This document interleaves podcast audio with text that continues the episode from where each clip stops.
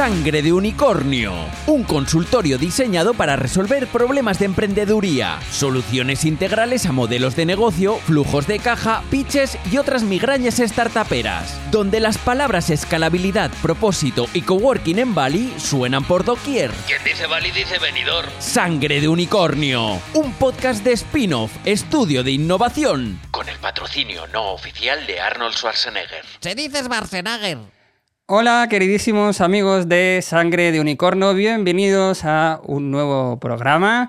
Eh, bienvenido, emprendedor, a este podcast que te acompaña en tus trayectos a la oficina, en tus rutinas diarias o en lo que quiera que hagas, en tu faena habitual.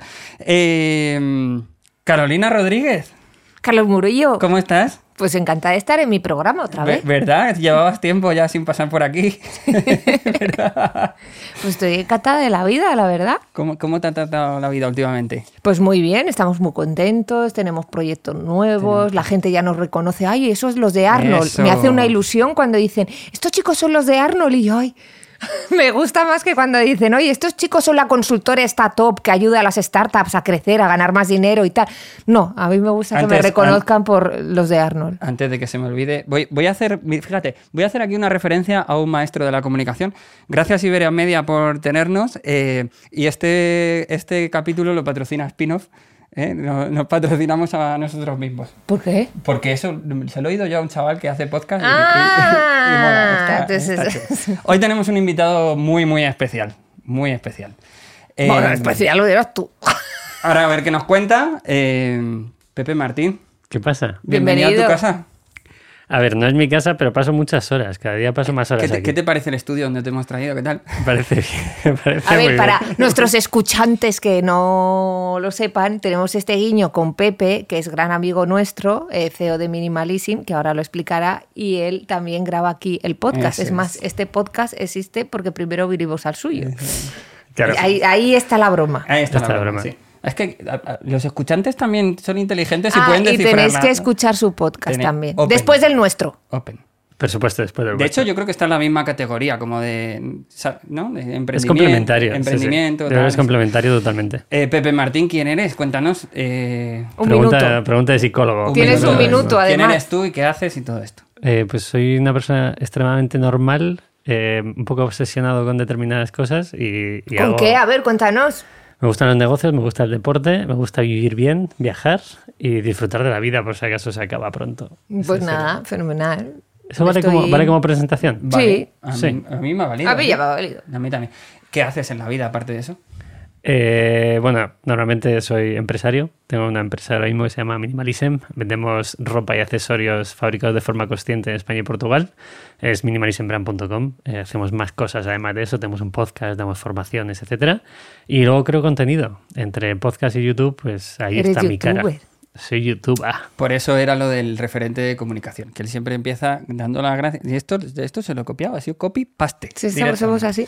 Bueno, Pepe, eh, nosotros sí hemos escuchado tu podcast. ¿Has escuchado tú el nuestro? Sí, claro. Seguro, ¿no? Segurísimo. Sabes que es un consultorio, sabes de qué va, ¿no? Entonces. va- De hecho, yo le dije a Carol, y digo, Carol, o sea, a mí me pillas para que te hable de e-commerce, de marca, de empresa y un tema, a lo mejor ayudo, pero odio los consejos. Entonces, para mí esto es un reto absoluto. Pues súper, te va a encantar entonces. Entonces, bueno, eh, Qué suerte de haber venido. qué suerte de haber venido. Va a haber llamadas aquí que no sabemos qué nos van a contar y hay que buscarse la vida, ¿sí? Siempre Venga. seguimos el mismo patrón. Primero empiezas a hablar tú y luego nosotros pues decimos Ya lo que nos Eres salga tú del el que tete. tienes que Vale. capear Bueno, el pues temporal. Dani, primera llamada. Vamos con ella.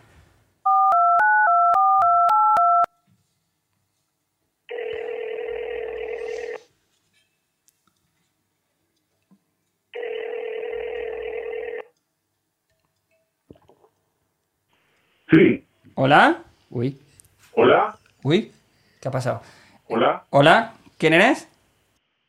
hola, ah, hola, ¿qué tal? ¿Qué tal? Eh, bueno, pues eh, me llamo Gerardo. Hola, ¿Qué tal? Ger- ¿Cómo estáis? Hola Gerardo, ¿qué tal? Eh, esta voz robotizada lo, lo ha- entiendo que lo has pedido tú a, a producción, ¿no? Eh, sí, sí, sí, os lo agradezco, sí, porque bueno, pues tampoco, tampoco es que vaya a decir nada, pero yo prefiero que... Bueno, es normal, ¿eh? O sea- anonimato mejor. O sea, normalmente la gente que llama eh, no dice su nombre real, no empresa dice la empresa real y tal, y nosotros lo respetamos y lo entendemos. O sea que no te preocupes. Vale, Bueno, Gerardo, cuéntanos. fantástico. Bueno, pues lo primero, nada, muchas gracias por, por darme el espacio, por el programa que hacéis, que me parece fantástico. Y, y, bueno, pues a- os cuento un poco, a ver si me podéis ayudar, que igual suena, pues yo que sé, que estoy un poco loco, pero yo siento que más que estar trabajando en una empresa, a mí me parece más como una secta. ¿no? Os pongo, os pongo un poco de situación. Yo hace como cosa de un año, más o menos, eh, me cambié de trabajo. Yo tenía la típica trayectoria, trabajaba en una multinacional, una gran empresa, todo muy bien, pero pues, lo típico, la, la crisis de, ¿no? de la mediana edad, la duda existencial, para qué sirve lo que hago. Y, y de repente, pues lo típico, bichando ahí en LinkedIn y demás, eh, conecté con, con el propósito de una pequeña empresa, así, ¿no? Más, pues eso, más pequeña, que está arrancando, más startupera, pero con unos valores que me parecieron, pues, pues que conectaban muy bien con los míos. Y, y bueno, pues poco a poco fuimos hablando y, y surgió la oportunidad y dije, venga, pues si no es ahora, no es nunca. Y al principio, pues todo muy bien, muy nuevo, por supuesto, eh, pero guay, yo muy motivado, muy entregado, y, pero poco a poco, pues yo lo que voy notando es que el ambiente es pues, un poco raro, ¿no? No, no es malo, no, no es que sea malo, hay buen rollo y demás, pero no sé, como que hay gente, pues es, es gente muy joven, que lleva desde el principio, ¿no? Y, y tampoco ha tenido otras experiencias. Y entonces yo, allí todo va como si fuese, pues, más que como eso, más que como una empresa, es como una secta, como un clan, ¿no? La cultura interna es como creepy, se meten en cosas personales, Hostia. y hay gente que está súper quemada, pero, pero que por otro lado, pues parece como que están enganchados, ¿no? A esa cultura, parece como que Mm. Pasa mucho. incluso veneran y sienten, sí, ¿no? Hay un líder ahí, ¿no? Hay un líder ahí. Sí, exacto, eh, como que el fundador de repente es eh, eh, Dios, pero al mismo tiempo tiene derecho a, a decir lo que quiera, ¿no? Y, y yo veo a gente pues que está como, como atrapada, ¿no? Como que encerrada, como un poco síndrome Estocolmo, ¿no? Y entonces... Y, y que además... Mm. Sí, sí, perdona. No, no, no, perdona tú, sigue. Era para ver si te, en qué te podíamos ayudar. No, bueno, pues yo, yo eh, por un lado, querría saber hasta qué punto, bueno, lo primero es que esto es, es muy común y es muy normal, y hasta qué punto estas cosas, claro, yo vengo de, de otras experiencias y digo, bueno, es que yo creo que hay cosas que se pueden cambiar, pero igual me meto en un jaleo porque me gano más y me gusta otra cosa, ¿no? Intentas cambiar cosas y de repente la gente allí se te echa, se te echa encima. Y luego, por otro lado, también, pues no sé hasta qué punto esto puede impactar negativamente en, en- en mi trayectoria, porque, no sé, se aprende a lo mejor un montón de cosas, pero que son, son válidas aquí dentro, pero inútiles fuera, ¿no? Pepe. Menudo marrón. Bueno, me lo esperaba peor. Eh, Bueno, sí. pues, pues, Creo que puedo, que, que puedo decir algo, a lo mejor tenga sentido. Venga, Ah, dale. Adelante. Lo primero, eh, si el líder o, o la persona que es como la, que está arriba de la cúspide, si hay una cúspide, que entiendo que puede haber una jerarquía por detrás, si esa persona realmente es un líder y es un ejemplo bueno, creo que puedes aprovechar y aprender mucho. Y, puede ser algo negativo y positivo, ¿no? Si lo impone en el equipo, si estás trabajando con una persona que es un genio o una genia, pues a lo mejor te puedes dar un año, aprender todo lo que quieras de esa persona, lo bueno y lo malo, y quedarte con lo que a ti te valga. Que para mí es, yo qué sé, Elon Musk es un genio, fijo. Trabajaría para Elon Musk, seguro. Aunque sea un año, aunque me despida, pero creo que puedo aprender mucho de él, ¿no? Y luego ver por qué la gente eh, se queda en la empresa. Si tiene que analizarlo él eh, y, y ver por qué la persona que está a su lado ha decidido quedarse y no se han marchado. A lo mejor son condiciones económicas, son condiciones personales o creen que está mal pero deciden quedarse en, una- en el negocio porque a lo mejor les abre puertas a otra cosa. Y lo que hablaba de futuro yo no le daría muchas vueltas. Al final le damos mucha importancia a lo que puede pasar en el futuro por estar un año en una empresa que, que a lo mejor no encaja y no pasa nada. O sea, realmente un año, una trayectoria, vamos a trabajar hasta los 65, creo que un año no hace ningún tipo de mella. Hay muchos en las startups, tío, que. eh, y Gerardo, que, que nos estás escuchando, ¿no? Eh, eh, que de repente, con esto de la cultura fuerte, con esto de tener una cultura súper potente y somos los mejores en cultura, para compensar que a lo mejor los salarios, otro tipo de cosas, tal. eh, yo, hay una. Cuando me dicen mucho, no, es que somos como una familia. Digo, ostras, espérate. Porque eso bien entendido está fenomenal y mola mucho como ese nivel de cercanía, ¿no? Pero hay otra cosa, efectivamente, como decía Gerardo, que es como a veces familia es relación tóxica. Y es, te metes donde no te llaman, te metes en cosas personales, no se ven ahí bien los límites de dónde empieza lo personal y lo profesional. Eh, y empiezas a hacer un poco cosas que se supone que una empresa pequeña no tienen que pasar, de "Ah, es que te has ido y me has dejado tirado en no sé cuánto, ¿no? Entonces, yo, Gerardo, lo que te diría es eso, que, o sea, la sensación ya la tienes y, es, y está claro, ¿no? Y, y además de lo que te ha dicho Pepe, que observes un poco los límites, ¿no? O sea, de ¿se pueden poner límites o no se pueden poner límites? Yo no te recomendaría que te metas a, si lo ves tan claro y si hay esa eh, cultura de, de- de culto al líder y de secta, no te metas en follones de intentar cambiar las cosas porque... Yo le diría que sí, ¿Sí? sí. Yo no. Adelante, ¿por qué? Pues yo le diría que probara. O sea, realmente. Antes o sea, de irse también, ¿eh? Esa claro, es otra opción, ¿eh? Coger y decir, digo, él ya, se no, quiere ir. Ya no tengo nada que Claro, perder. Esto es como, oye, all in. ¿Te, Voy a tener te que cerrar quieres ir, igual. Gerardo? ¿Tienes claro ya que te quieres ir?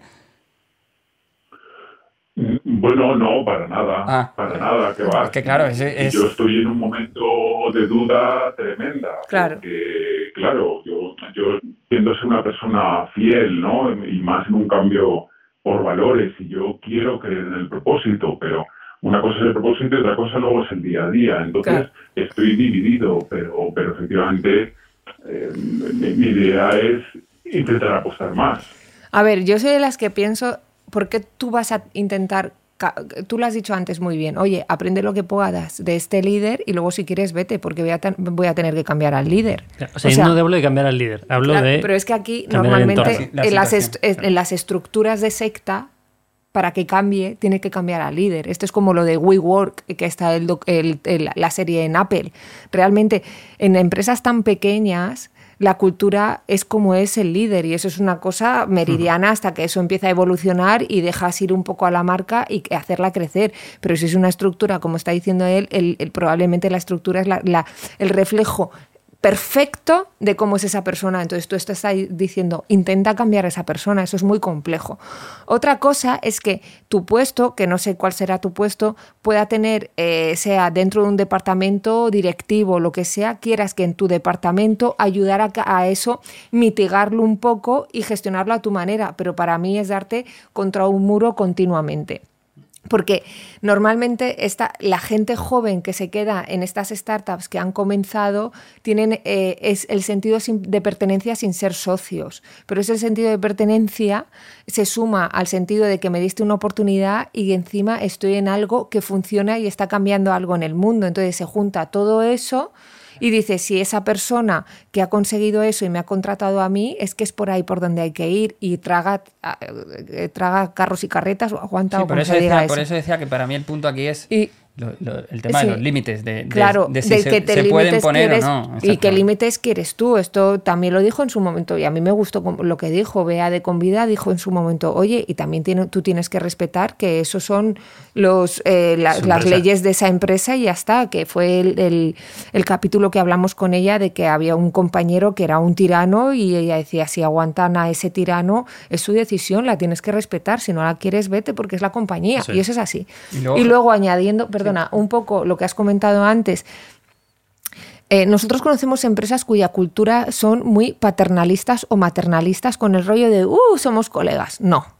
Aquí somos compañeros y otra cosa es crear un, un un espacio de confianza en el que si mi compañero ha tenido un problema eh, físico, eh, emocional o lo que sea, tenga la confianza de decir estoy bajo, necesito tiempo, estoy bajo, necesito ayuda en mis proyectos. Y eso es súper abierto. Pero yo no sé, yo soy tu, tu líder o tu mentor o tu jefa o lo que sea. Y te voy a tratar con respeto igual que necesito el respeto que me trates tú a mí, pero yo no soy ni tu padre, ni tu colega, ni nada. Otra cosa es que luego con el tiempo se forje una amistad por lo que sea, pero eh, hay que, o sea, es una línea como eh, muy fina que hay veces que que se pasa y luego, claro, cuando vas a pedir aumento de sueldo y te dicen que no, te quedas así como diciendo, pero no éramos amigos. Claro. Y la Entonces- responsabilidad es del empresario o empresaria. Entonces, Ya, no, soy amigo, pero soy empresaria también. Claro, ¿sabes lo decir? O a lo mejor no vale lo que estás pidiendo. Claro. Hay una cosa, una punta a lo que decíais de familia. eh, hay un libro que lo explica muy bien, no, no me acuerdo el nombre del libro, obviamente, pero eh, no lo lleva a nivel de somos una familia, somos un equipo, ¿vale? O sea, la gente que le guste el deporte de equipo no tiene por qué llevarse bien, odio el fútbol, no me gusta el Mm. fútbol, pero el defensa no, quizá no hable nunca con el Con- delantero, jamás, sí, sí. pero consigues que el equipo funcione, Claro. ¿no? Entonces, para mí una empresa es lo mismo, es, oye, tienes que tener un trato cordial, te tienes que duchar con la persona que tienes al lado, Mm. pero no hace falta que seáis amigos, o sea, tenéis que intentar que esto funcione porque el objetivo es que la empresa funcione, Mm. que a nadie se le olvide que estás en una empresa que tiene que rendir cuentas, que tiene que pagar Hacienda, que tiene que tener dividendos para que tú tengas trabajo. Entonces, si partimos de esa base, al final hay que entender que cada uno tiene su postura en el equipo. Mira, el otro día leí una definición de coherencia que a mí me gustó muchísimo y que decía que al final es que eh, vayan a la par el, eh, el trabajo y lo emocional para un mismo fin. Es decir, si tú y yo no nos Claro. llevamos como colegas para tomar cañas, pero de manera emocional con respecto al proyecto y con respecto al ritmo de trabajo estamos a una, esa es la coherencia, sin tener que ser amigos. Justo ese es el apunte que iba a hacer. eh, él ha dicho que, que le encantaba el propósito, tal. Muchas veces lo que nos pasa es que nos vinculamos emocionalmente mucho con la empresa eh, y, y tienes que aprender también a desvincularte, ¿no? O a vincularte emocionalmente adecuadamente a lo que necesitas para, para ejercer bien tu profesión. Y muchas veces lo que nos pasa es eso, es como nos metemos tanto, tanto, tanto que nos cuesta mucho. Entonces, también es eso, es, oye, pon en, tu emoción con el trabajo, tu conexión con ese, con ese puesto que estás o con esa empresa, ponla en su lugar. O sea, no puede ser todo en tu vida de repente, ponla en su lugar y desvincúlate un poco en, es- en esa parte. Eh, Gerardo, espero que te hayamos ayudado. Nuestro consejo, yo creo que de los tres, es al final eh, disfruta de donde estás, aprende y pon tus propios límites a la hora de decidir si te quieres quedar o no, pero sobre todo no, no lo sufras. En el momento en que lo estás sufriendo es que te tienes que ir. Esto es como las relaciones de pareja, no hay más. Sí puede irse. que- Sí puede que irse, claro, sí, eso es verdad, macro. es verdad. Sí Gerardo. puedes irte. Ánimo, amigo. ¿Te hemos ayudado o no? Perfecto. Sí, sí, eh, muchas dudas siempre, pero porque no son decisiones fáciles, Claro. pero, pero entiendo que siempre es así, entonces sí, claro, a- a- ayuda porque por lo menos me siento, no me siento un loco, siento que, que se me entiende y que, y que siempre hay camino, así que os lo agradezco un montón. Gracias a ti por llamar. Un besito. Gracias. Hasta luego. Adiós, adiós. Bueno, No ha esto sido- no ha sido pa' tanto, no ha sido tanto la No, no, primera. está bien. No, y esto al final es de verdad que dentro del mundo de la startup lo vemos bastante este este este rol con A respecto mí me ha, al líder. me, me ha recordado esto un poco a, a equipo de investigación cuando hacen las entrevistas y les le- de repente les enteros les, les, les- les camuflan, les tapan que parecen, ¿sabes? Que parece un burka en vez de... ¿no? Totalmente. Ha sido, bueno. eh, Eh, bueno, vamos con lo siguiente. con lo siguiente que ya sabes, aquí tenemos de todo. Tenemos Vale. llamada en directo, eh, buzón de voz y carta. Carta. Esta vez nos han mandado una carta. Muy bien. Nos la mandan, os lo recordamos, a sangre de unicornio. Vamos con ella. Hola, mi nombre... Ah, ¿la lees tú? Ah, sí, be- be- be- Pensaba que la iba a leer No, yo. lo tengo ya aquí, lo tengo ya aquí No, puesto. ya, pero como antes tú te has colado y has hecho una cosa que era mía. ¿Sabes por pa- pasar esto? Por tener guion. Ah. eh, Yo no, sigo ningún guion nunca. Bah, Esto no es un guion, esto es una estructura. Venga, dale. Vamos. Era Hola. para meterme con él. Vale. Hola, mi nombre es Clara. Tengo una empresa de servicios a domicilio. No me va nada mal. Acabo de levantar una ronda de casi un millón. Ostras, es, es importante. Y tengo más o menos claro en lo que quiero invertir. Pero hay una parte de la que aún no estoy segura de cómo abordar, o si necesito mucha inversión, que es la reputación de mi marca. No hablo de comunicación, eso lo tengo más o menos encaminado, sino de la reputación de ser una buena marca. Si necesito PR o es algo que viene de forma orgánica, la parte más de reputación. O sea, ha cogido dinero, sabe más o menos en qué lo tiene que invertir, pero le preocupa más la reputación de la marca. ¿Es orgánico o necesita invertir en PR? Voy yo. Sí. Sí. Bueno, lo primero, recomendación a la gente que esté montando un negocio, no siempre necesitas levantar pasta, ¿vale? O sea, levanta pasta si tienes un objetivo. Eh, lo dejo ahí. Si queréis hablamos de eso también. Porque si está Lo- creciendo lo- y es rentable, lo- creo lo que hemos es- tocado, lo hemos tocado. Sí, este melón Vale. Lo ya tocado. está abierto. Está abierto. Vale. Y a nivel de reputación, eh, para mí, en Minimalism, por ejemplo, lo que hacemos, la reputación nos la da a los clientes. Entonces, si ella cree que tiene que invertir, no hace falta invertir en revistas, en influencers ni nada por el estilo, sino hacer crecer eh, la masa que puede ser su cliente que esté satisfecho. Y ese sería el punto a nivel de crecer de reputación. También falta información si es local, si es generalista, si lo puede encontrar en toda España. Y yo focalizaría muchísimo en cliente satisfecho y si puede en cliente insatisfecho. O sea, nosotros hacemos mucho llamar al cliente y preguntarle por qué nos ha comprado seis veces en los últimos dos años. Y la mayoría dice por sostenibilidad, por concienciación. Y como le llamo yo, muchas veces dice, no, porque te escucho el podcast. Y dices, hostia, vale, pues esto funciona, es un canal de captación.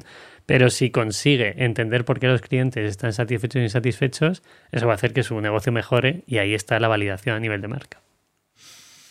Muy, muy interesante. Entonces, eh, tú para es- apuestas más por lo orgánico.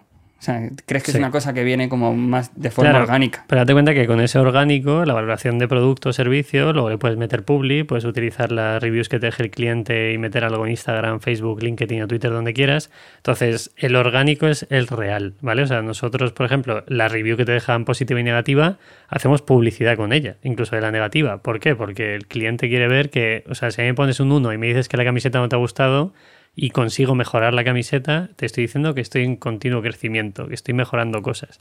Y creo que es muy importante que la gente entienda eso. Si no tiene reviews o si no tiene valoraciones de cliente, ahí es donde puede empezar la parte de, no, te quiero entrar en revistas, quiero entrar con influencers, pero la gente cada vez es más fina. O sea, cuando tú ya ves a un influencer hablar muy bien de un producto, sabes que hay 500 euros de por medio. Entonces... Pero es eso es comunicación, no reputación. Yo creo que eh, la reputación es otra cosa que la comunicación. O sea, una cosa es pagar un influencer para que lleves tal y otra cosa es la reputación. Por ejemplo, para mí la reputación de Minimalism se ha conseguido gracias a, que, a que tú además has hecho un trabajo muy arduo de concienciación. Eso ha hecho que tenga la marca buena reputación. Otra cosa es que esté bien, va- bien valorada como producto. Y otra cosa es la comunicación. Estos son como tres bloques, ¿no? Está, oye, está bien valorado como producto porque hacéis un buen producto, está bien comunicada porque habéis elegido la parte orgánica de la comunicación y os funciona, y luego está la parte para mí reputacional, que es la que hace que todo cierre, que es, oye, he montado un producto con estas eh, condiciones que encima yo, con mi conocimiento, con la formación, con el podcast, tralara, tralara, tralara, hago que todo eso cierre y tenga una buena reputación de marca de forma global. Yo creo que en tu caso lo que ha hecho es que la marca tenga una buena reputación es todo el trabajo que has hecho más allá del producto. Nosotros ahora estamos eh, con, cerrando o intentando cerrar un proyecto que nosotros les decíamos, oye, es que no solo está el producto y la marca, sino que también está vuestro conocimiento y es muy legítimo que habléis al, al- al target, al, al- comprador desde esos tres puntos, porque la parte de conocimiento va a hacer que lo demás tenga una reputación de marca buena. Entonces yo entiendo que lo que tiene que conseguir esta chica, Clara, que igual sus servicios a domicilio no sé cuáles son, pero si tienen como un valor por detrás, como en su caso lo tiene Pepe con su ropa, eh, de, de un consumo consciente y demás, eh, abogue mucho también como ha hecho el chico de Coalf y como hacen ciertas marcas que no solo se quedan en el discurso de mi ropa está hecha con plástico, sino que soy un activista de eso. Claro. Yo Entonces, que- para mí, la reputación se cierra ahí ya. Yo creo que, eh, y un poco en la línea en la que hablamos antes de la coherencia también, es lo que Exacto. decíais, ¿no? Para mí la primera pregunta es, eh, ¿se va a sostener cuando salga? Porque claro, meterte en PR es un nivel de exposición mucho mayor que tener redes sociales. Entonces, la historia es, si se va a sostener o no se va a sostener. Si se va a sostener, eh, Pa'lante. pa'lante. Claro. Entonces, Claro. pero siempre, yo para mí igual, yo tienes que partir desde el orgánico, de, de- pero no por una cuestión de generar la reputación orgánica, sino de decir, eh, es coherente mi negocio, se Claro. sostiene por sí mismo, me van a pillar, porque es eso, ya solo con lo orgánico nos, Te van a juzgar, nos ros- y te van a rascar y te van a no sé qué, pues eh, es eso. Entonces, la pregunta para mí es esa, antes de meterte en pillar, si se va a sostener, porque vas a tener un nivel de exposición mucho más alto. Y sobre todo que a lo mejor la agencia de PR te dice, oye, se tiene que sostener desde un discurso que abogue por no sé qué, no sé cuántos, tal, no sé qué, y luego ahí vas al producto. Tienes ese discurso, ¿es real lo que tú estás contando? ¿O te has aprovechado de una tendencia y has dicho, De me subo aquí a... No- nos, ha, nos ha- a- nos ha pasado hoy ¿Cómo se dice? A los caballitos. al carrusel. Al tío vivo, al tío vivo, que no salió. Eh, nos ha pasado hoy, es que me he visto en la cámara haciendo así, me ha parecido ridículo. Bueno, en fin. nos ha pasado hoy que hemos, hemos dicho que no a, un- a una propuesta, a un proyecto que nos han ofrecido hacer. Mm. porque no nos lo creíamos. Eran dos marcas hablando de una cosa que hemos dicho. Que, que- Claro. Bueno, en fin, No podemos- eh, hemos firmado una NDA. Pero es importante que ella entienda que, que a lo mejor no tiene que comunicar algo que sea mentira. O sea, que se centre en comunicar lo que sea verdad. O sea, tu empresa a lo mejor no es sostenible. Sí, esto lo Tienes habla- que comunicar lo que, lo que sea. Sí, o sea, tu empresa es moda, es lujo, puede Claro, ser lo que sea. Hay sí. muchas vertientes que puedes... Pero que eso sea coherente, ¿no? Te Sí. dicen, oye, porque una camiseta fabricada en la misma fábrica donde fabricamos nosotros cuesta 500 dólares? Porque te está vendiendo lujo, te está vendiendo marca.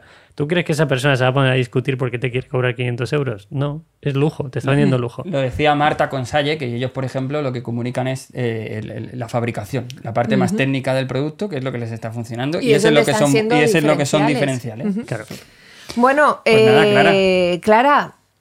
Pues mucha suerte, hija, mucha suerte, porque como decimos en el latiguillo, aquí lo que se cuesta son unos barrones de puta madre. Bueno, eh, mm, nosotros no solo tenemos marrones, eh, también, bueno, pues hablamos de pues, mierdas que nos gustan dentro e intro.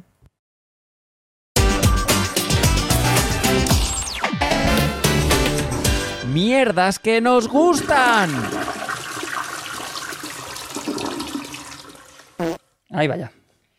Eh, quiero decir aquí públicamente que Carlos me riñe cada vez que hablo de mis pedos en el podcast. Me ha dicho que tengo que dejar de hablar de ellos. Bueno, pues no me da la gana. Le hacemos una sección al final. no me da la gana. Hablaré de mis pedos cuando Le quiera. hacemos una sección. Bueno, mierdas que nos gustan es esto. Te vamos a decir eh, tres frases y tienes que elegir una, ¿vale? Vale. Susto o muerte, all school is the new cool, vestir y comer, todo es disfrutar.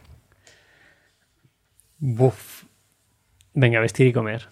Vestir y comer, todo es disfrutar. Bueno, Aviation Nation, ¿le conoces? Es una marca de ropa que, bueno, la fundó una chica en California, si no me acuerdo, o en Aspen o algo de esto.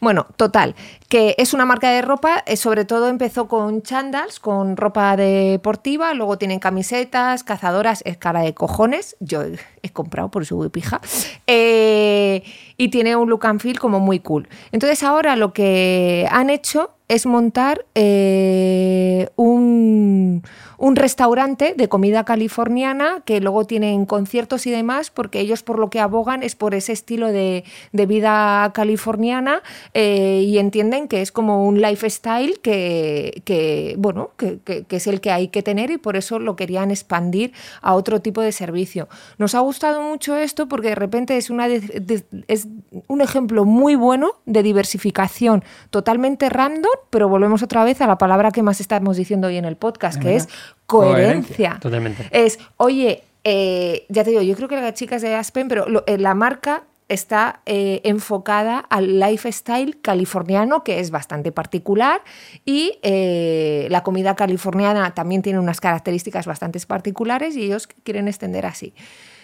¿Qué opinas de eh, este tipo de cosas? Minimalism, por ejemplo, en algún momento se ha planteado eh, montar un restaurante o eh, un skate park o de repente abrir una agencia de viajes de viajes sostenibles, por ejemplo. O sea, yo tengo do- tres obsesiones, que es que la gente sea más consciente de cómo compra, que sea más consciente de cómo se transporta y que sea más consciente de cómo come. Ese sería como, antes, pero antes de morirme, poder abarcar todas ellas. Y Minimalism es uno de esos canales. No tengo claro que Minimalism sea el vehículo. O sea, no ten- no, Minimalism quizá no tenga que hablar de comida, no tenga que hablar de restauración, porque al final sigue siendo moda. Bueno. Pero si la fundadora ha decidido que eso le encaja, Claro. es su sueño. Eh, a mí me gustan las cafeterías. Pues oye, tener una cafetería que sea rollo minimalism, me fliparía. Mm. ¿Tiene sentido a nivel de negocio? Oye, que es que vendemos calzoncillos y camisetas. A lo mejor no hay que focalizar en ello. Pero, Pero tú estás probar. hablando de pro- del producto de tu negocio, pero realmente como concepto de propósito Puede encaja perfe- perfectamente y podría ser eh, Coffee by Mi- Minimalism. O sea, que aquí, a no ser que luego tú lo quieras cambiar de marca, pero realmente estos productos, bueno, esta diversificación no tiene que venir nunca desde el producto que creas, sino desde el propósito que tú tienes. Es como, por ejemplo, nosotros con Spinoff tenemos en la cabeza dos productos nuevos, más allá de la consultoría, que tiene todo el sentido que nazcan desde nuestro propósito, pero no, tiene que, no nace desde cómo evoluciona el producto de consultoría al siguiente paso. Claro. ¿Sabes? O sea, yo lo entiendo y hoy no sé qué día soy, pero yo hoy no lo haría. Por ejemplo, Neutrale, que es competencia nuestra, Sí. ha sacado Casa Neutrale y es una cafetería con restauración. Lo veo perfecto, creo que, Que los sándwiches están muy ricos y no nos pagan. Tampoco, a ver, mi competencia de ropa no. no Pues puedo- entonces que nos paguen. Esto pitido. No, está bien, está bien. O sea, pero es, es un ejemplo más.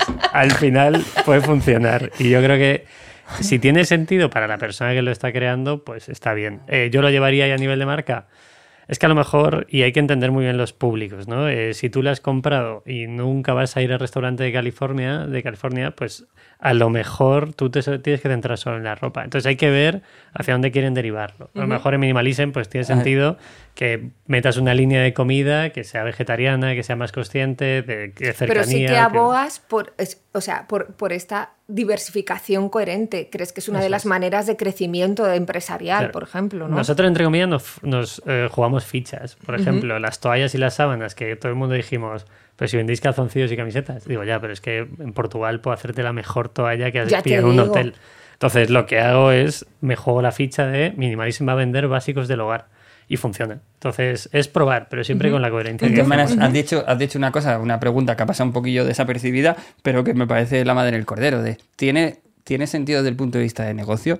¿A qué voy con esto? De, desde el punto de vista de propósito puede ser muy coherente, pero si montas una cafetería y tienes una tienda de ropa, separa la PNL y separa... Claro, bueno, claro, o sea, no, claro. Ojo, gracias por matizar, Claro, porque hay gente como- que se piensa que Sepáralo. que La cafetería necesita unos números y unas Sí, cosas sí, sí, y lo total, otro necesita otra cosa. Entonces es como...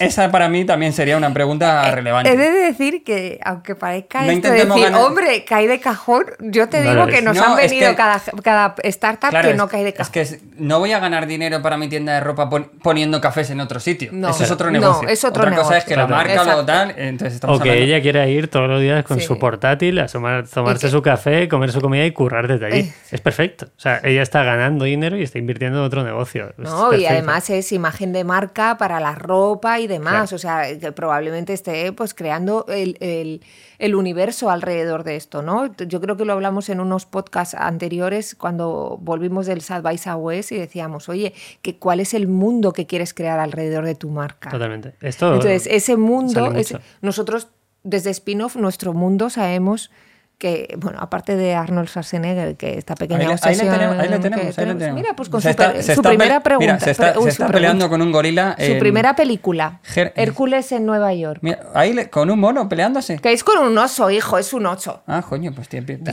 No sé que se parece a un mono, ¿eh?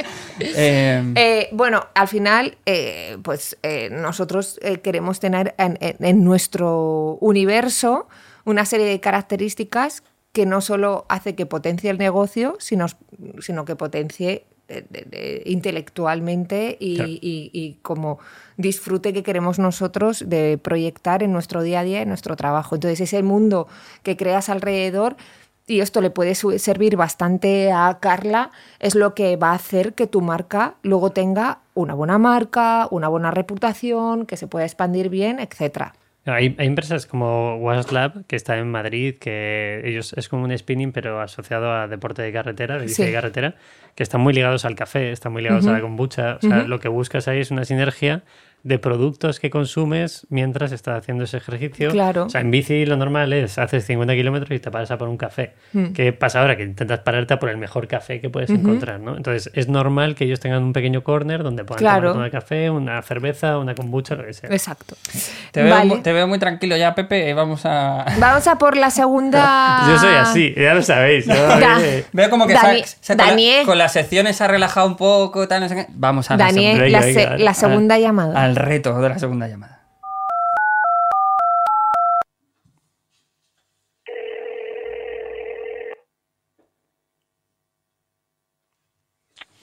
Hola.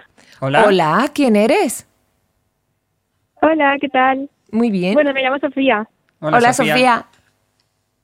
Cuéntanos. ¿Qué tal? ¿Cómo estáis? Cuéntanos. Bueno, lo primero quería daros las gracias por, por atenderme y darnos esto, este altavoz a los emprendedores, que me encanta lo que hacéis con el podcast. Oh, gracias. Y nada, os quería comentar.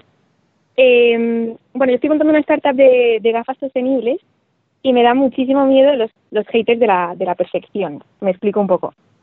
Eh, aunque mi meta sí que es poder hacer el producto de la forma pues lo más sostenible posible, la perfección a día de hoy no la tengo, pues por impedimentos con proveedores, tecnología y demás, y tampoco sé si es algo alcanzable o realista, que también eso es un melón que no quiero abrir. Pero bueno, un poco mi, mi pregunta va a cómo se puede lidiar con esos haters que sacan punta a absolutamente todo. Pues hija, como anillo al dedo te viene Pepe. De hecho, hemos- eh, tenemos experiencias incluso juntos en esta, en esta batalla. Sí, sí, sí. Pepe, cuéntanos. Bueno, lo primero es, es un sector donde te vas a tener que pegar mucho. Eh, yo antes de empezar analizaría muchas cosas. Hay muchas marcas. Ahí lo dejo. Es muy complicado, ¿vale? Ese tema óptico. O te posicionas a nivel de marca de una forma no solo sostenible, sino aportando algo más. Dar una vueltecita, ¿vale? Porque es bastante complicado. O sea, de hecho están cerrando muchas y se están agrupando. Entonces, por algo es, ¿vale? Analízalo.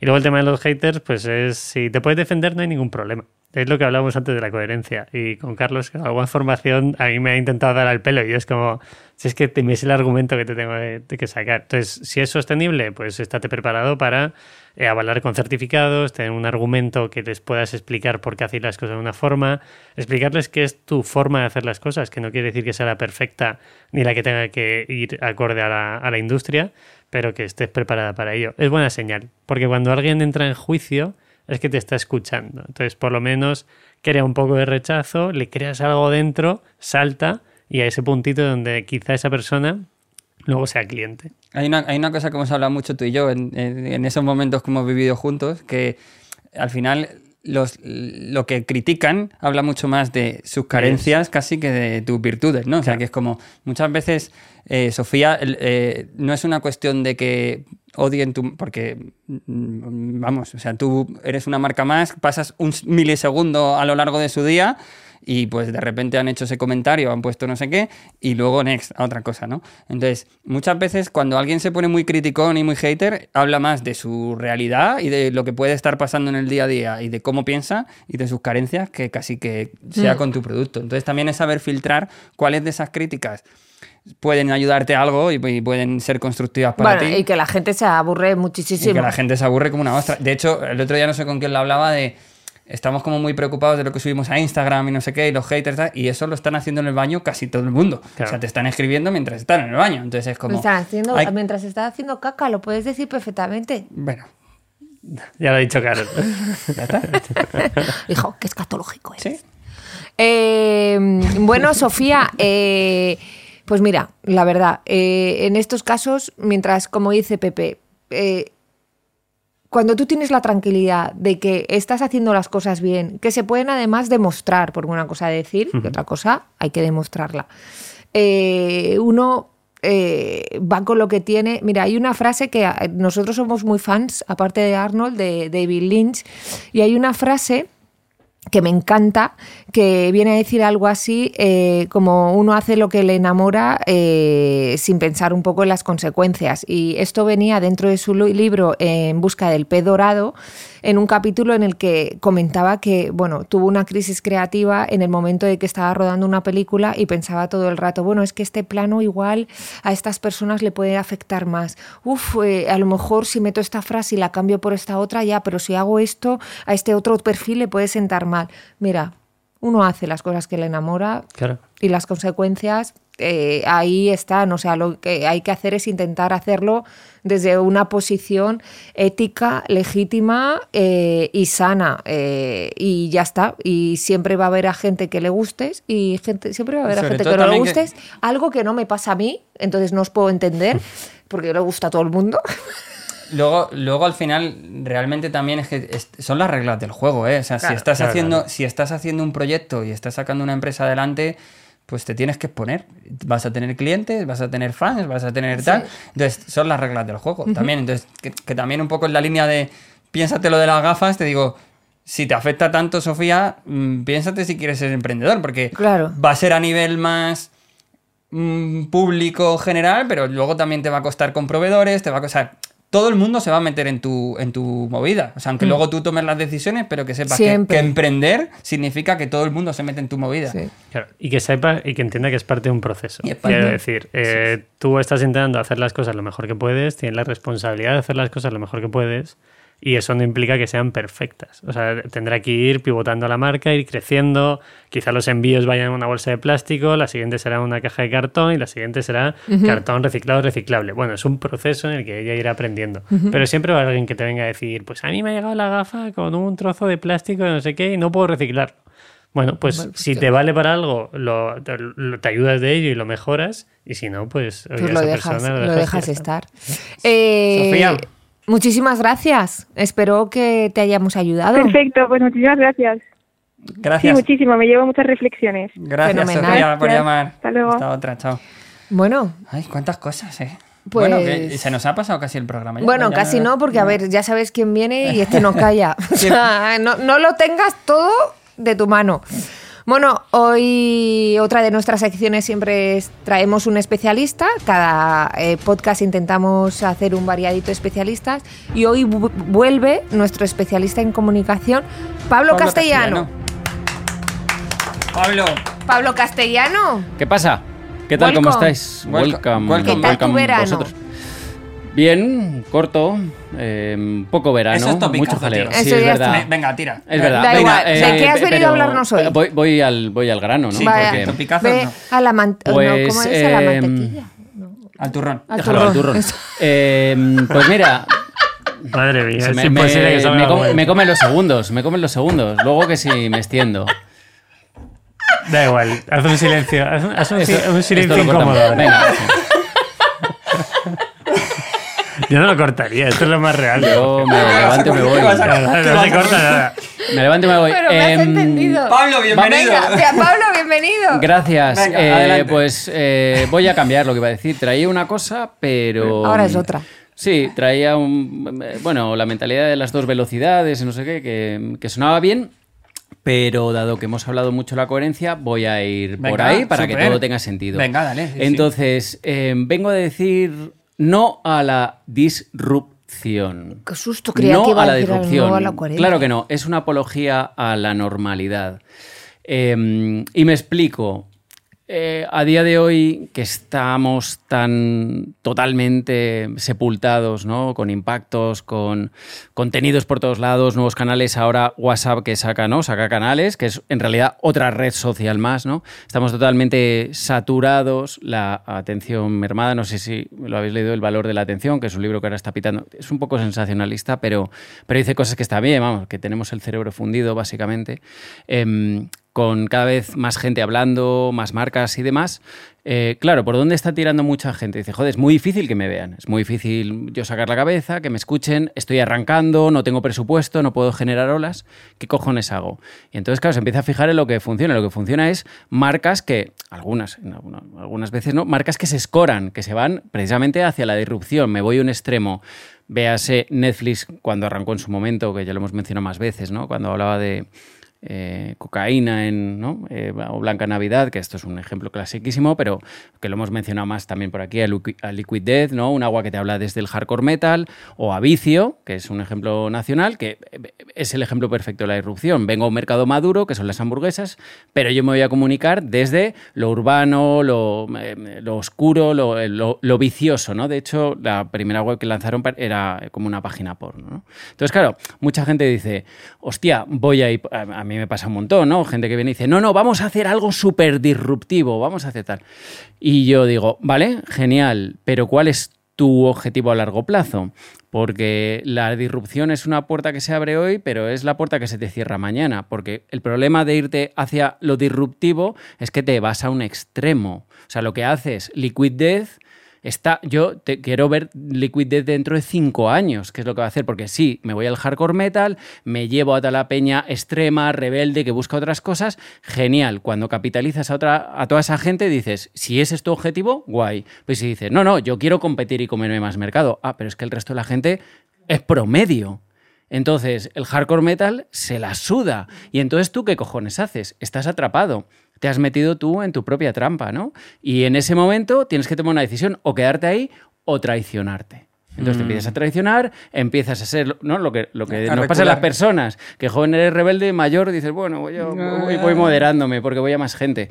Entonces, eh, vicio es un poco lo mismo, yo lo pienso, digo, vicio está muy guay, has capitalizado a, a, la generación Z, a la gente que está más rebelde, eh, etcétera, etcétera. Pero si quieres competir con McDonald's, ¿cómo coño atraes con una página web que es porno a un padre promedio que lleva a los niños a merendar? Lo tienes complicado, ¿no? Entonces, em, para mí es, es un poco de mm, peligro, ¿no? Es fácil sumarte al, al carro de la disrupción, de vamos a hacer esto que nadie lo hace, vamos a quemar las oficinas, vamos a... Sí, sí, te van a ver, pero ¿a quién atraes, no? Y para mí, más que ser disruptivo, de nuevo es ser coherente. O sea, busca quién coño eres tú, qué es lo que tienes, y busca una manera distinta o interesante de contarte, ¿no? Y sé consistente, sé coherente, porque así, antes o después, tu público te acaba encontrando. A ver, yo con respecto a eso, em, eh, a lo mejor vicio, eh, pero pensando, ¿eh? su coherencia es justo eso. Yo no quiero. Sale una hamburguesa que no es para padres y para hijos, es para adolescentes y la época rebelde que siempre va a haber y su expansión va por ahí y es la hamburguesa rebelde a nivel mundial, que a lo mejor es eso. Pero sí que es verdad, como dice Pablo, hay algunas marcas que hemos visto que se han arraigado mucho desde un punto radical hacia su target más eh, fácil de captar, porque captándolo por ahí lo iban a tener antes, y que cuando se han querido eh, escalar y, en las, y para poder escalar es llegar a otro tipo de perfiles, no eran capaces de levantar la marca para llegar a esos perfiles porque no pensaron que eh, tenían que evolucionar también la marca para llegar a otros perfiles que les va a hacer ser una compañía grande. Entonces ya lo hemos visto en varios ejemplos que están muy coartados a la hora de evolucionar. Y No les entiende nadie. A mí me está pasando últimamente una cosa con la disrupción y es que todo el mundo quiere ser tan disruptivo que al final la disrupción se vuelve norma. Correcto. Entonces es como, tío, eh, porque sí, es que es eso, si al final quemas la oficina, pero todo el mundo está quemando la oficina, o todo el mundo no sé qué, o todo el mundo quiere hacer la gracia, o todo el mundo quiere ser no sé, el guay en no sé cuánto, pues al final estamos todos siendo disruptivos y eso se convierte en la norma. Entonces es como, ostras, eh, Bueno, Sí, y otras veces que te pasas, no es, ¿no? intentas de pasarte de disruptivo y no se entiende. O sea, nosotros nos pasó hasta con nuestra propia web. Tuvimos que cambiar los textos porque salíamos del mundo consultoría y fíjate que salíamos de una consultoría algo más moderna y nos queríamos como diferenciar mogollón tanto que eh, no se entendía lo que hacíamos eh, y tuvimos que cambiar los textos de, de la web. Ya te digo que ahora, si después de leer lo que viene en la web no sabe lo que hacemos, yo no quiero trabajar contigo. Porque más poco yo, imposible. byespino.com, ahí tenéis nuestra, nuestra curva del growing. Pepe, ¿cómo Sí. lo ves tú esto? Eh, yo lo asocio a la parte de cortoplacista y largoplacista de los negocios. O sea, Mm. eh, nosotros, por ejemplo, en Minimalism lo que hacemos es no nos jugamos ninguna ficha que a 10 años vista, que es el objetivo que tiene la marca, 10 o 15 años, no tenga coherencia. Vuelvo a repetir esa frase. Al final, si tú vas cortoplacista o haces determinadas cosas, en mi caso de vicio me parece digno de análisis, incluso a las valoraciones que han levantado la ronda me parece digno de análisis, no voy a entrar ni para bien ni para mal, sino que habría que ver cómo se ha hecho eso. Y lo que hay que intentar entender es cómo lo hacen. Vicio me parece un ejemplo perfecto de hamburguesa para influencer, para niño de 19 años, rebeldía, como decía Carol. ¿Lo pueden alargar a largo plazo? Tendrá un equipazo, seguro que lo pueden alargar. Pero no todas las marcas son vicio y por tanto no tienen que ser vicio. O sea, vicio tiene que ser vicio y lo hacen de puta madre porque es vicio. Nude Project lo hacen muy bien y lo hace disruptor. ¿Qué pasa? Que si tú quieres una larga vida a tu proyecto, como la mayoría de los empresarios queremos con nuestros negocios, no es, oye, lo hago muy bien y luego lo vendo dentro de 10 años o 5 años. Al final lo que tienes que intentar es cada cosa que hagas que sea coherente con lo que estás sacando, pensando en el largo plazo. Si piensas en el corto, pues jugate todas las fichas que quieras, que a lo mejor en dos años consigues vender la empresa. Sí, sí, yo, a ver, yo estoy de acuerdo y digo vicio como porque es un ejemplo claro, pero ninguna crítica. O sea, se- sí. efectivamente, Lo hacen tiene, bien. tiene- Lo hacen lo- lo increíble, tiene un equipazo increíble y seguro que lo, tiene, lo tienen previsto, pero eh, eh, eh, venía muy bien al caso. Lo que, lo que es cierto es que eh, hay, una obsesión, hay una obsesión o, o una demanda, un mal necesario en el cortoplacismo, ¿no? Y esto lo estamos viendo. Eh, Las redes son tan rápidas, las, es que ya el otro día leí un análisis que que las tendencias lo están matando todo, porque si no te subes a una tendencia no te ven, pero es que las tendencias duran, es que no llegan ni un mes, es que hay algunas que no duran una semana. Es Entonces es fuerte. esto efímero. Entonces se aplican técnicas ba- basadas más en performance a corto plazo pero si vemos los gráficos de resultados, lo que ves es que hay un pico de ventas, pero vuelve a caer. O sea, a largo plazo se mantiene exactamente igual, no escala, ¿no? Y la única manera de escalar es apostar por marca y crear una marca potente. Bueno, es Un- que a las marcas le da bipolaridad y es así. Entonces, eh, la bipolaridad de las marcas eh, hacen que no tengas lo que comentábamos en, en la carta, eh, que era, eh, ¿cómo era? La, la- reputación. la reputación. O sea, y yo creo que tú lo dijiste en su momento, la última vez que estuviste aquí, con el ejemplo de el payaso dentro de, de- mm, del, de- coche. Entonces, tienes que, pues eso, no puede ser una cosa en LinkedIn, otra cosa en no sé qué, otra cosa en no sé cuántos, hoy soy punk, mañana no sé qué, mañana no sé cuántos. Mm, Bueno, Y luego no con sé. eso, con eso de las tendencias me pasa que, que, que si si te quieres sumar a todas las tendencias es que es como querer estar en todas partes. Y es como, tío, tiene que haber una mínima reflexión de tengo que estar en todas partes. No tengo Y- que estar en todas partes. Y tío. querer gustar nada. a todo el mundo todo el Exacto. rato. Es que no se Es cansado, puede. es cansado, yo, yo, de cansado. hecho, últimamente estoy en lo opuesto. Estoy en deja de pensar en lo que quiere la gente y piensa lo que quieres tú. Como decía y juégatela Lynch. ahí. Claro. ¿Qué coño quieres contar tú? ¿Tú qué defiendes? ¿Cuál es tu propósito? ¿O cuál es tu producto? ¿Qué Cuenta lo tuyo y deja de pensar en lo de los demás, porque al final te empiezas a diluir, te pierdes y efectivamente estás más mirando el calendario de hitos, de efemérides. Hoy toca el día del perro, mañana toca. Y, y- y real- y eso te está en realidad distrayendo. Y luego que las tendencias las, las deberíamos usar como motor de inspiración. Y, y nos- nos- de esa manera es todo lo contrario. O sea, una tendencia te tiene que servir para enriquecerte. Si te subes o si te tiene que aportar algo, para eso miras las tendencias, para eso miras un poco lo que está pasando, para que te enriquezca y, y- y- y tenga sentido. Si no, te está haciendo todo lo contrario. Eh, Bueno. bueno, ha estado Eh, Pablo. Castellano, muchísimas gracias. 10 Te quedas, segundos, 10 segundos, madre te, mía, quedas? ¿Te quedas a despedir el programa con nosotros? Pues claro. Eh, bueno, Pepe, tenemos otro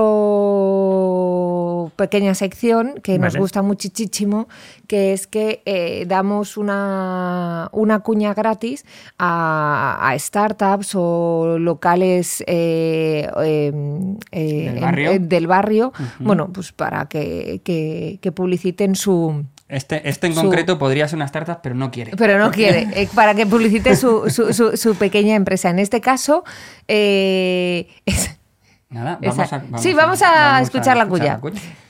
Antonio tiene la tienda de Marcos. La tienda es de Antonio y es de Marcos, de Marcos y molduras. Antonio quiere poner un rótulo fuera, pero no sabe si poner Antonio o Marcos. Si pone Antonio, no se sabe que es de Marcos. Si pone Marcos, no se sabe que es de Antonio. Marcos Antonio parece un emperador bizantino. Antonio Marcos, un cantante colombiano. Y Marcos de Antonio, Antonio de Marcos, suena a gestoría de tercera o peluquería chunga. Pero ponga lo que ponga, a ti te lo pone chulísimo. Porque los Marcos de Antonio son señores Marcos, elegantes, firmes y a muy buen precio. Pasa por la tienda de Marcos de Antonio en la calle Cardenal Cisneros 62. Marcos Marant de Antonio Sánchez, un tipo enmarcador. Bueno, pues eso. eh, eh, Antonio, el de los Marcos, es nuestro gran amigo del barrio. Le queremos muchísimo. eh, Tenemos a la vuelta de la esquina. Le tenemos a la vuelta de la esquina. Es impresionante. Cada vez que necesitamos algo, él lo tiene. Sí, es Y como, Y sobre es todo, es como el inspector hace, uno- hace unos marcos. Y que hace Oh. unos marcos maravillosos. Él Va, nos ha enmarcado esto, pero bueno, no podíamos traer los buenos, buenos, buenos porque pesan mucho y no tenía sentido, la verdad.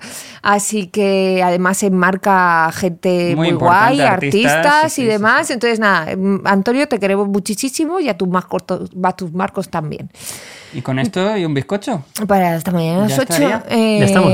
Pepe, Ya estamos. muchísimas gracias por venir a nuestro podcast. Gracias por invitarme. Yo ¿Cómo- estoy como en casa. cómo- se te nota, ¿no? Se Sí. nota que te he visto suelto. Ha habido otra gente que le da impresión esto. Tú estás aquí, claro. Sí, Eh, claro. Yo tengo una teoría que es que a nadie le importa nada. Entonces, Sí, sí, eh, sí, sí. quiero decir, si la hemos liado, nadie la ha gustado, tampoco pasa nada. La otro- gente tiene muchas cosas en su vida El como otro para día preocuparse por eh, nosotros. Sí, sí, tenemos sí, una, una persona nueva en el equipo, estamos muy contentos, que se llama Candela, y el otro día le decía a Candela, tú no te preocupes que al final nunca pasa nada. O sea, Total. o sea, es así. Esta, esta mañana leí un artículo que decía: Nadie piensa en ti como tú piensas en ti. Claro, Soy muy estoico. Sí, sí. Estoy- Cor- correcto. total. Y con esto despedimos. Pues Muchas nada, gracias. y gracias, escuchantes. Nos Y, vemos en la próxima. Eh, sangreunicornio arroba vallespinoff.com. Ea. Si quieres hacer una llamada, mandar una carta, anunciar tu empresa o que te lean la mano, escríbenos a sangredeunicornio@byespinoff.com. .con no.